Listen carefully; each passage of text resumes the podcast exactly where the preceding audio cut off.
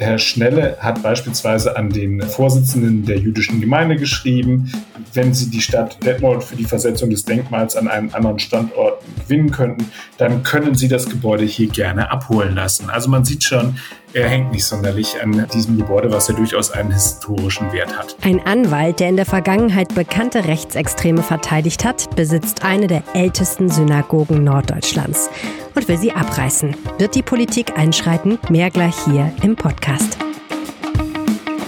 Bonn Aufwacher. News aus Bonn und der Region, NRW und dem Rest der Welt. Mit Helene Pawlitzki am Mittwoch, dem 13. Juli. Wie schön, dass ihr zuhört. Unser zweites Thema heute ist wichtig für alle, die Kinder haben oder chronisch krank sind. Bestimmte Medikamente sind aktuell knapp. Apotheker sind verzweifelt. Was ihr im Notfall tun könnt, darüber sprechen wir gleich. Zuerst aber die Meldungen aus Bonn. In Friesdorf ist ein 44-Jähriger bei einer Messerattacke lebensgefährlich verletzt worden. An der Ecke Klufterplatz und Annaberger Straße hat es am Dienstagmorgen laut Polizei einen Streit zwischen zwei Männern gegeben. Dabei habe ein 31-Jähriger seinen 44-jährigen Bekannten mit einem Messer verletzt. Zeugen, die den Streit mitbekamen, riefen den Rettungsdienst. Der Verletzte kam schließlich ins Krankenhaus. Beide Männer sind der Polizei bereits wegen Drogendelikten bekannt. Eine Mordkommission nahm die Ermittlungen auf. Der Bonner Wetterexperte Carsten Brandt warnt vor der extremen Trockenheit in der Region. Er sagt, der Boden war noch nie so trocken wie jetzt. Seit den 80er Jahren misst er das Gewicht des Bodens in Bonn und der Region, um den Wassergehalt festzustellen. Inzwischen, so stellt Brandt fest, sei gar kein Wasser mehr für die Pflanzen vorhanden. Das führt wiederum dazu, dass kein Bodenwasser mehr durch die Sonneneinstrahlung verdunsten kann, die Luft dadurch nicht mehr abgekühlt wird und die Hitze noch extremer wird, erläutert Brandt die Zusammenhänge. Die Hitze und die Trockenheit schaukeln sich gegenseitig hoch. Die Hitzewelle werden wir in Bonn besonders stark zu spüren bekommen, sagt der Meteorologe. Die Bundesstadt ist eine der wärmsten Regionen Deutschlands und auch eine der schwülsten. Sebastian Reuter ist das, was man einen Extremwanderer nennen kann, dass er besonders gerne im Siebengebirge oder in der Warner Heide Stopps einlegt und das auf YouTube postet, kommt den 40-Jährigen jetzt allerdings teuer zu stehen. Reuter hat an diesen Orten wiederholt in Schutzhütten übernachtet, Feuer gemacht und gesperrte Wege benutzt. Darüber berichtete der Kölner in seinem YouTube-Kanal Outdoor mit Sebastian, der über 50.000 Abonnenten hat. Nun hat er die Rechnung vom Rhein-Sieg-Kreis bekommen. Wegen zahlreicher Verstöße gegen die ordnungsbehördliche Verordnung über das Naturschutzgebiet Siebengebirge und den Landschaftsplan Warner Heide soll er ein Bußgeld in Höhe von 10.480 Euro Euro zahlen. Der Kreis wirft ihm vor, vorsätzlich gehandelt zu haben und mit seinem Kanal die Abonnenten zum Nachahmen zu animieren. Reuter ist bereit, das Bußgeld zu zahlen. Einen Anwalt will er nicht einschalten, weil er davon ausgeht, dass sich die Behörde mit der Feststellung der Verstöße und den Bußgeldern streng an die Regeln gehalten hat und die Angelegenheit für ihn dann noch teurer werden würde. Die weiße Farbe blättert ab, an der Holzverkleidung fehlen Bretter, durch einige Fenster pfeift der Wind und an der Regenrinne wuchert Efeu empor. Dieses kleine Haus mitten in der Detmolder Innenstadt, um das es jetzt geht, das ist bestenfalls unscheinbar zu nennen, aber eigentlich muss man es eine ziemliche Bruchbude nennen.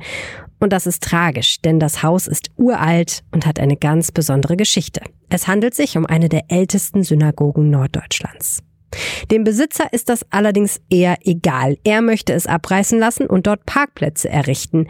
Jetzt beschäftigt die Geschichte auch die Landespolitik und damit unseren landespolitischen Chefkorrespondenten Maximilian Plück. Hallo Max. Hallo, grüß dich. Als du dieses Haus, um das es geht, zum ersten Mal gesehen hast, wahrscheinlich auf einem Foto, was hast du da gedacht? Da habe ich auch gedacht, oha, da gehört ein bisschen mehr Liebe und Geld reingesteckt, äh, wenn man das dann halt eben erhalten will. Also es ist, sieht wirklich so aus, wie du es beschrieben hast. Das ist äh, sehr, sehr baufällig und da muss noch viel getan werden. Das Haus hat eine ganz besondere Geschichte. Kannst du uns mal kurz erläutern, wie die aussieht? man ist relativ lange davon ausgegangen, dass das ein Gartenhäuschen ist, ähm, so ein bisschen vergleichbar mit Goethes Gartenhäuschen und dass das im 18. Jahrhundert äh, entstanden ist. Und dann hat es ein Bauforschungsgutachten gegeben im Jahre 2015 und da hat man dann festgestellt, dass es sich um ein Gebetshaus handelt, das im 17. Jahrhundert entstanden ist. Also da gibt es ganz viele Indizien, die dafür sprechen, also die Anordnung und so weiter und auch die Geschichte der Stadt Detmold. Denn ähm, damals war es halt eben den jüdischen Gemeinden gestattet, im Stillen, also ohne dass man das halt eben nach außen sehen konnte, dann eben ihre Gottesdienste abzuhalten. Und das haben sie dann dort gemacht. Die Gemeinde war damals noch relativ klein und deswegen konnte das in diesem kleinen Häuschen stattfinden. Moment mal, du hast gesagt, das ist aus dem 17. Jahrhundert, das heißt, es ist fast 400 Jahre alt. Ja, Ganz genau. Ich kann, äh, Wahnsinn. und zwar kann ich das sogar noch konkretisieren. Es stammt nämlich, das geht aus den Gerichtsakten hervor, aus dem Jahre 1632. Und das ist der Zeitpunkt, äh, zu dem dieses Bauforschungsgutachten meint, äh, dass eben dieses Gebäude entstanden ist. Wem gehört das Haus? Das Haus gehört einem Rechtsanwalt, äh, und zwar heißt er Henrik Schnelle, und der ist, sagen wir mal, eine, ja, ich möchte sagen, eine schwierige Figur. Weil? Weil äh, der in rechtsextremen Kreisen viele seiner Mandanten rekrutiert. Mhm. Grundsätzlich ist, ist ja erstmal nichts Verwerfliches daran, wenn man anwaltlich tätig wird, aber ähm, sagen wir mal so, wenn man diesen Fokus wirklich auf diese Klientel liegt, legt, dann wird man da schon hellhörig. Und äh, es ist so, dass er unter anderem verteidigt hat, eine Kontaktperson zu Beate Zschäpe, die ist uns allen bekannt als Mitglied des nationalsozialistischen Untergrunds. Mhm. Dieser Mann will dieses Gebäude abreißen und dort Parkplätze errichten lassen. Als ich das gehört habe, habe ich mich erstmal gefragt, ob ein 400 Jahre altes oder fast 400 Jahre altes Gebäude nicht eigentlich denkmalgeschützt ist. Man kann das doch nicht einfach abreißen, oder? Dieses Gebäude ist denkmalgeschützt und zwar auch schon seit Ende der 80er Jahre.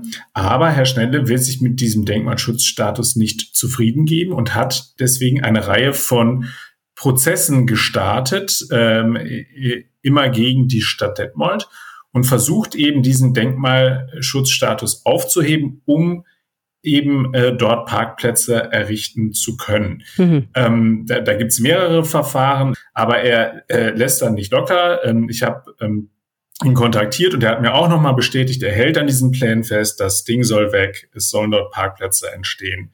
Und es gäbe auch keine Gespräche mehr mit der Stadt, die versucht, ihm das Ding abzukaufen. Okay, das wollte ich nämlich gerade fragen. Was macht denn die Stadt Detmold? Wie positioniert die sich?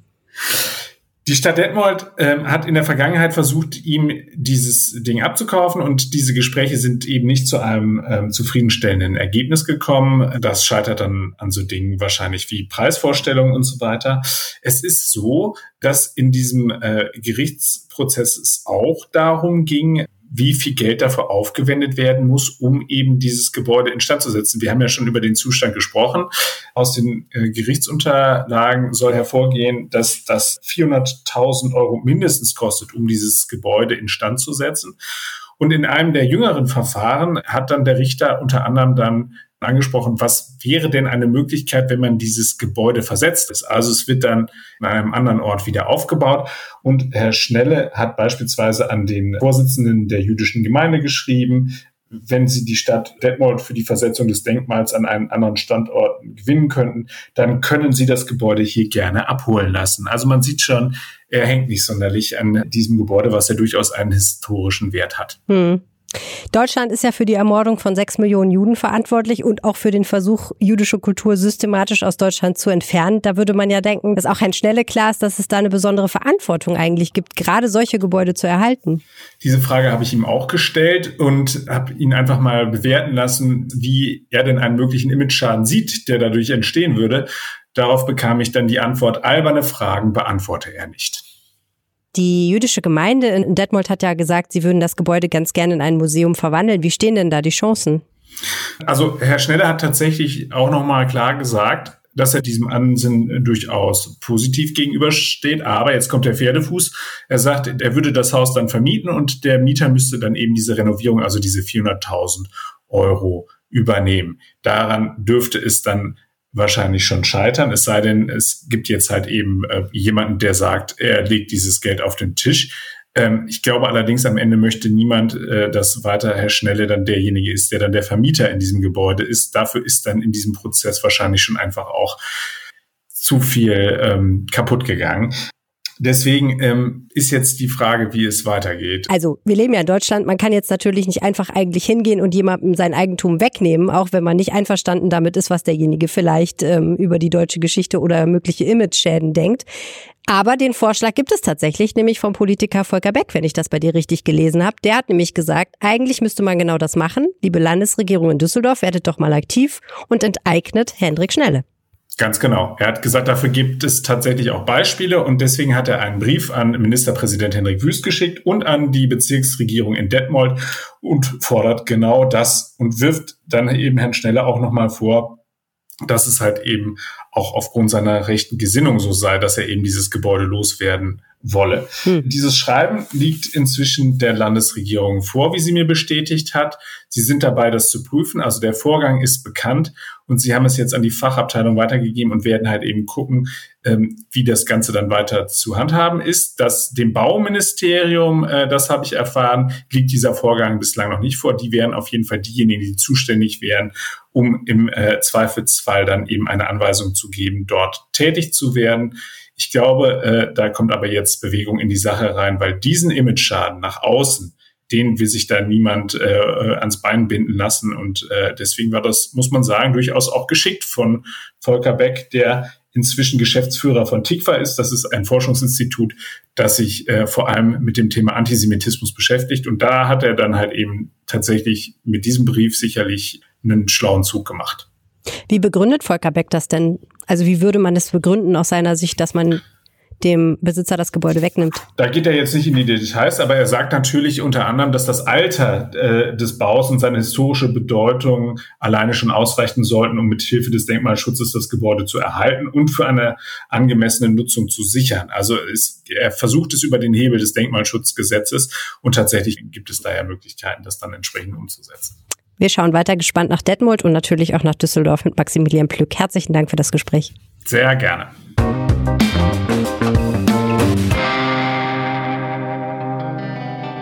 Das Wertvollste, was wir beim Aufwacher haben, das seid ihr, unsere Hörerinnen und Hörer. Danke, dass ihr uns eure Aufmerksamkeit schenkt. Wir versuchen jeden Tag wirklich den besten Podcast für euch zu machen. Und wenn uns das gelingt, dann erzählt noch heute zwei Freunden von uns. Schickt ihnen einfach einen Link zum Podcast oder helft ihnen, den Aufwacher in ihrer App zu finden. Das ist das größte Geschenk, das ihr uns machen könnt. Gleich natürlich nach eurer Zeit. Vielen, vielen Dank dafür.